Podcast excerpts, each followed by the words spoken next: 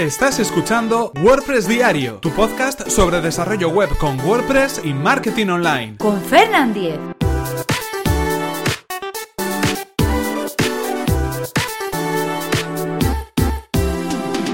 Lunes 1 de mayo de 2017. Cómo reducir las peticiones HTTP de nuestra web.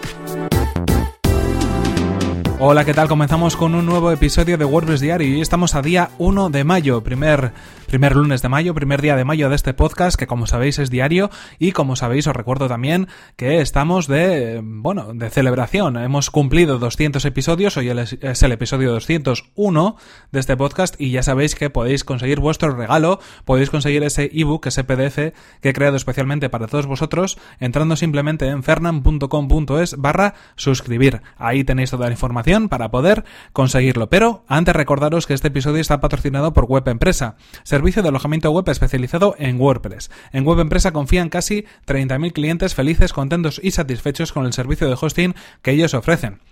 Son fanáticos del soporte y están disponibles las 24 horas del día, todos los días del año, para ayudarnos paso a paso a resolver todas las dudas que tengamos con nuestro servicio de hosting. La experiencia además avala a Web Empresa y es que llevan más de 20 años ofreciendo servicios de hosting tanto en España como en Latinoamérica. Así que si queréis conocer más sobre el servicio de Web Empresa, tenéis, eh, bueno, pues toda la información en webempresa.com barra Fernan. Así podrán saber que vais de mi parte y podréis conseguir un 20% de descuento en sus servicios. Y ahora sí continuamos con el tema que nos ocupa hoy. Hoy vamos a hablar acerca de cómo reducir las peticiones HTTP de nuestra web. Como sabéis, venimos dedicando los últimos lunes de, de, los últimas, de las últimas semanas a la optimización de nuestros sitios web creados con WordPress, a mejorar la velocidad en todos los test de velocidad que podamos encontrar para que nuestro sitio web vaya cada vez más rápido. Hoy ya entramos en materia, hoy vamos a hablar de cosas que vamos a poder tener en cuenta a la hora de mejorar nuestra velocidad. Y la, una de las primeras cosas que yo creo que podríamos tener en cuenta a la hora de mejorar esa velocidad, a la hora de mejorar el rendimiento de nuestro sitio web, es reducir las peticiones que hace nuestro sitio web al servidor. Es decir, cuando nosotros eh, hacemos una solicitud, entramos en una web, hacemos la carga de esa página, en, en ese transcurso eh, lo que va sucediendo es que se van haciendo peticiones a los archivos que hay en el servidor. Se hacen peticiones a las imágenes se hacen peticiones a los ficheros de PHP o a los procesos que generan esos ficheros de PHP. Se hacen peticiones también a archivos CSS y, archivos JS, archivos de JavaScript, que son los que hacen que, bueno, pues la apariencia visual del sitio web tenga la, la forma que debería tener. Toda esa información hay veces que se hace a nuestro propio servidor y otras veces también a otros servidores, cuando tenemos, por ejemplo, servicios externos, cuando tenemos un servicio de estadísticas, un formulario que nos conecta con algún servicio de email marketing, un servicio servicio de alojamiento externo de imágenes, por ejemplo, cualquier widget donde aparezca contenido de otros sitios, de otras direcciones, de otras URLs, de cualquier otro servicio externo, también de redes sociales. En este caso estamos hablando de que esa información son peticiones, son solicitudes que se hacen a cada uno de esos archivos que se encuentran en cada uno de esos servidores. En nuestro servidor, cuando son archivos de nuestra instalación de WordPress, o en servidores externos, cuando desde nuestro sitio web, desde el diseño, desde el contenido de nuestro sitio web, se hacen peticiones a otros sitios. ¿Qué es interesante en este sentido? Lo más interesante es reducir al máximo el número de peticiones que nuestro sitio web tiene. A más peticiones, más consultas. Y a más consultas, más tiempo va a tardar el sitio web en cargar. Estamos hablando de que entonces, si reducimos el número de peticiones que conseguimos hacer a nuestro servidor o a servidores externos, esas peticiones eh, van, van a hacer que, o esa reducción en el número de peticiones, va a hacer que nuestro sitio web cargue lo más rápido posible. Así que la primera medida que yo creo que debemos tener en cuenta es reducir esas peticiones. ¿Qué podemos hacer en ese sentido? ¿Qué cosas, qué consejos, qué recomendaciones os podemos dar para reducir todas esas peticiones? Bueno, ya hemos hablado en otras ocasiones que podemos saber este número de peticiones a través de diferentes test, de diferentes servicios de análisis de nuestro sitio web. Si vemos que el número es muy elevado, es cuando tendríamos que tomarnos, bueno, tomar cartas en el asunto y ponernos manos, a la obra. Una de las primeras recomendaciones, bueno, pues hacer que esas imágenes eh, generen menos peticiones. ¿Qué es lo que se puede puede hacer? Bueno, pues se puede hacer algo llamado sprite, un sprite de imágenes, que es una técnica mediante la cual, en lugar de cargar una imagen por cada uno de los elementos, cargamos una imagen que compone todas las imágenes o todos los elementos o un grupo de imágenes. ¿Cuándo se suele utilizar? El ejemplo más claro, por ejemplo, es cuando hablamos de iconos de redes sociales. Si tenemos un icono de Facebook, un icono de Twitter, un icono de LinkedIn, ahí estaríamos haciendo si cada uno de esos iconos fuera una imagen, y si fueran eh, imágenes independientes, una petición por cada uno de ellos, es decir, tres peticiones, por ejemplo, ¿no? En este caso. Eh, hay una forma en la cual, eh, mediante un sprite, que es un conjunto de imágenes, podemos cargar solamente una imagen una vez y a través de CSS decir cuándo queremos que se muestre cada una de las partes de la imagen. Es como si tuviéramos una especie de puzzle con todos los iconos y en lugar de cargar uno por uno por separado, cargamos esa imagen que está en el código de, de nuestro sitio web y decimos que aparezca una porción, una parte de esa imagen en el lugar donde nosotros queramos. Es una técnica, es verdad, es un poquito más complicada para usuarios más avanzados, pero funciona muy bien sobre todo cuando tenemos muchas imágenes pequeñas, cuando imágenes no tienen demasiado peso, pero sí que son numerosas imágenes las que tenemos que cargar. Os voy a dejar un enlace en las notas del programa para que podáis aprender un poquito más sobre los sprites de imágenes y podáis saber pues cómo poder hacer esa gestión de, de carga de imágenes en un solo archivo, en un solo sprite que va a contener todos, por ejemplo, esos iconos de redes sociales que queramos utilizar. Ahí reduciríamos mucho las peticiones. Imaginaos si tenemos acceso pues a diferentes imágenes de acceso a redes sociales, pues con una sola sería suficiente. Estaríamos bajando de 4, de 5, de 6 imágenes a una sola petición. Así que ya el número es bastante interesante como para poder ponerlo en práctica. Obviamente, como decimos, no es una técnica sencilla, pero bueno, si revisamos un poquito y aprendemos un poquito de CSS, lo vamos a poder hacer sin problemas. ¿Qué más cosas podemos tener en cuenta? Bueno, hay que tener en cuenta que la optimización ya no es solo cuando tenemos la web montada, sino que en el propio proceso de creación de un tema o en el propio proceso de creación de una web o de instalación de los plugins debemos tener en cuenta cuáles son los que más van a consumir peticiones y cuáles los que menos. A más plugins, lo más normal es que más archivos se carguen, algunos plugins incluyen archivos CSS ellos mismos o incluyen archivos JS ellos mismos y eso hace que se aumente o sume el número de peticiones que hacemos al servidor, porque eh, cada plugin, por ejemplo, pues es un plugin que interviene en la apariencia visual de nuestra web o alguna funcionalidad en la cual se engloba alguna apariencia visual ese plugin nos va a facilitar muchas veces esos archivos CSS y esos archivos JS para funcionalidades. Si, por ejemplo, eh, estamos eh, utilizando un plugin que realmente no es tan necesario, eh, lo podemos, por ejemplo, digamos, utilizar de otra manera, igual no es necesario que lo utilicemos ese plugin. Volvemos otra vez al tema de las redes sociales porque es un ejemplo bastante práctico. Muchas veces utilizamos plugins para montar y crear los iconos de las redes sociales que aparecen en nuestra web, ¿no? Lo ponemos en la barra lateral, lo ponemos en el pie de página y enlazamos a cada uno de los perfiles sociales que tenemos. Hay veces que para facilitarnos la tarea elegimos un plugin que nos va a permitir hacer esa gestión pero igual no es la mejor práctica, porque al final lo único que necesitamos es una línea de código HTML que nos enlace a una imagen o a un sprite en este caso. Y que, y que introduzca el hipervínculo, que introduzca el enlace hacia esa red social que queremos enlazar. Eso realmente no va a hacer ninguna petición extra, aparte de las imágenes propias, en nuestra carga de la web. Si lo hacemos a través de un plugin, muy probablemente los plugins que introduzcan esos iconos sociales en nuestra barra lateral o en nuestro footer, lo que van a hacer es introducir también, pues por ejemplo, efectos de JavaScript que van a hacer que el icono cambie de una manera especial, o algunos efectos o algunos, eh, digamos, estilos de CSS ya estaríamos hablando de uno o dos archivos por lo menos que se cargan simplemente para esos iconos que con un HTML sería suficiente. Este es uno de los ejemplos. Si tenemos un plugin instalado que realmente podemos sustituir por código, sería una de las técnicas más recomendables a tener en cuenta, porque vamos a hacer un código mucho más limpio, vamos a hacer menos peticiones al servidor, menos consultas incluso a la base de datos, si es que hay datos que se almacenan en base de datos, y al final va a ser una carga mucho más ligera en ese sentido. Así que siempre que podamos vamos a evitar instalar plugins que no necesitemos. Esa sería una de las opciones a tener en cuenta. Hay otras veces que incluso hay plugins que sí necesitamos, pero no en todas las partes de la página, quizás solamente en una página en concreto. Se me ocurre, pues quizás un formulario de contacto.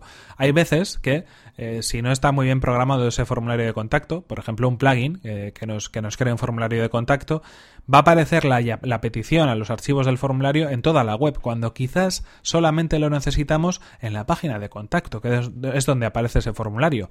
Bueno, si en esa página de contacto necesitamos un par de peticiones más, para que ese formulario tenga forma y lo podamos eh, hacer funcionar con normalidad, perfecto. Pero intentar buscar la forma en la cual podamos hacer una carga condicional de esos plugins. También se puede hacer un par de líneas en el functions de PHP de nuestro tema y lo vamos a poder conseguir. Así que también nos dejamos un enlace para poder introducir la carga condicional en nuestro, en nuestro sitio web. Hoy vamos a dar varias ideas y vamos a poner varios enlaces para que podáis practicar y probar cada una de esas cosas. ¿Qué más cosas podemos tener en cuenta? Y es que aquí también volvemos un poco al ejemplo de las redes sociales, que es bastante, bastante útil en estos casos, porque muchas veces nos complicamos la vida buscando un plugin que, que genere ciertas cosas cuando luego no, no es necesario. En este caso hablo eh, del acceso o de los widgets o de los bloques que nos generan algunas redes sociales para poder introducir nuestra web. Por ejemplo, ese recuadro de Facebook donde aparecen eh, los likes, donde aparece eh, la URL de la página que podemos conseguir entrando en nuestra página de Facebook, en nuestra página de empresa, en nuestra página de fans de Facebook y que Facebook nos permite insertar, embeber en nuestro, en nuestro código, en nuestro HTML, en un widget, en donde queramos, a través de ese código. Eso realmente lo que está haciendo es generar peticiones ya no dentro de nuestro servidor, sino a los servidores de Facebook, que van a consultar esa información y nos van a devolver pues ese recuadro con las dimensiones que nosotros queremos, con la imagen de otros usuarios que le han dado eh, me gusta a la página, con alguna información adicional acerca de pues la descripción o el nombre de, de nuestra página de fans igual no es necesario tener ese, ese recuadro tan visible. Primero porque muchas veces no suele funcionar muy bien a nivel de apariencia. Tiene sus propios estilos, utiliza toda la tipografía, todos los estilos y toda la información que Facebook utiliza en su red social y queda un poco entre comillas como un pegote. Lo mismo con ese recuadro eh, de nuestro timeline de Twitter que también podemos insertar a través de las opciones de configuración de Twitter que nos permite, pues bueno, adaptar esos widgets o adaptar esos cuadros del timeline de Twitter, ¿no? Con los últimos mensajes que hemos publicado. Queda un poco extraño muchas veces porque es un poco lo que decimos, un poco pegote. Utiliza el estilo de otro, de otro sitio web que es el de Twitter o es el de Facebook, ¿no? Por ejemplo, en estos casos que estamos comentando. Igual no es necesario hacer eso, igual realmente componer un enlace de texto a nuestra página de fans de Facebook es más que suficiente, o componer, por ejemplo, un enlace a nuestro perfil de Twitter. Muchas veces la gente no quiere ver eh, esa información, sino simplemente saber que existe que estamos en esas redes sociales y con un simple enlace de texto lo vamos a poder conseguir no introducimos elementos externos en nuestro sitio web, no se realizan peticiones externas en nuestro sitio web. Eh, la carga va a ser más ágil porque va a ir directamente desde, desde, nuestro servidor, no desde los servidores de Facebook o desde los servidores de Twitter. Y además, a nivel de estilo y a nivel de apariencia, vamos a conseguir un diseño mucho más limpio. Y por otro lado, tampoco, bueno, aquí ya habrá, habrá casos, ¿no? Pero igual tampoco nos interesa destacar tanto esa página de fans o esa página de Twitter. Realmente lo que nos interesa es enviar tráfico de Twitter o de Facebook a nuestra página web, no al revés. No que la gente entre en nuestra web y de pronto vea un cuadro espectacular y salte a nuestra página de fans de Facebook, donde ahí tenemos información, pero no la controlamos nosotros. Así que todos los servicios externos interesante poder sustituirlos. Se me ocurre también el caso de estos eh, contadores, ¿no? que ahora ya no se ven tanto, pero todavía en algunas ocasiones se pueden ver en algunas páginas web, donde ahí vemos en el pie de página un contador público del número de visitas que estamos, eh, bueno, que esa web ha tenido hasta el momento. Primero es una información que a la gente realmente no le interesa y que podemos mantener como confidencial. Segundo, hace peticiones a un servicio externo de estadísticas que nos ofrece esa información. Y por último también, los diseños suelen ser bastante, bueno, cuando menos no muy bonitos y hace que igual todo el trabajo que hagamos, que hayamos hecho en, nuestro sitio web a nivel de, a nivel estético, pues se pueda perder con esos elementos circunstanciales como pueden ser esos contadores de visitas o esos eh, widgets del tiempo o de servicios externos o de otro tipo de cosas que al final tiran de otros servidores externos e introducimos a pegote, a cañón en nuestra página web y no quedan nada bien. Así que esos servicios, mm, como decimos, innecesarios, que no necesitamos realmente en nuestra web, lo mejor es eliminarlos. Por último, una recomendación en este caso de un plugin. Eh, un plugin que nos va a permitir, aparte de otras muchas cosas, lo que nos va a permitir es reducir las peticiones de algunos archivos como los CSS o los JS. ¿Esto qué quiere decir? Que cuando instalamos este plugin que tiene por nombre Auto Optimize y del cual ya hemos hablado en este, en este podcast hace unos cuantos días, lo que vamos a conseguir es que este plugin lea todos los archivos CSS que se cargan en nuestra web, en nuestro, en, nuestro tema, por ejemplo, en nuestro sitio web, los que tiran de nuestro servidor, los va a unir en un solo archivo. Y lo mismo con los archivos JS. Es decir, la recomendación sería que nosotros, si nosotros creamos un, un tema de, de, WordPress, si nosotros estamos trabajando en un tema, procuremos que toda esa información cargue solamente desde un único archivo, que sea solamente un archivo CSS el que haga toda la, la consulta de la información.